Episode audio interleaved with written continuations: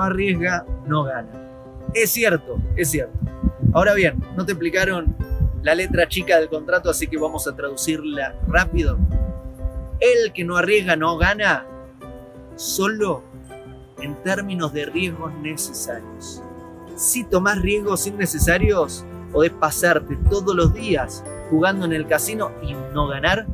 Y decir, no, pero me dijeron que el que arriesga gana, el que no arriesga no gana, arriesgué todo y perdí. Y claro, fueron riesgos innecesarios. El que no arriesga no gana, es cierto, pero tienen que ser riesgos necesarios. Esto en todas las áreas de tu vida. Tenés que revisar eso en lo que querés arriesgarte. Si es un riesgo necesario para dar ese paso y avanzar en esa área de la vida que querés avanzar, vamos bien. Pero si es un riesgo innecesario simplemente para sentir la adrenalina de tomar riesgo, no está tan bien. El que no arriesga no gana, cierto. Riesgos necesarios.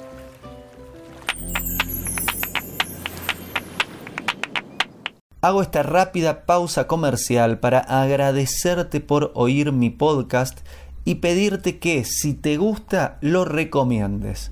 Si te gustaría adquirir alguno de mis libros, podés encontrarlos en su formato físico y digital en Amazon y en su formato audio en Audible.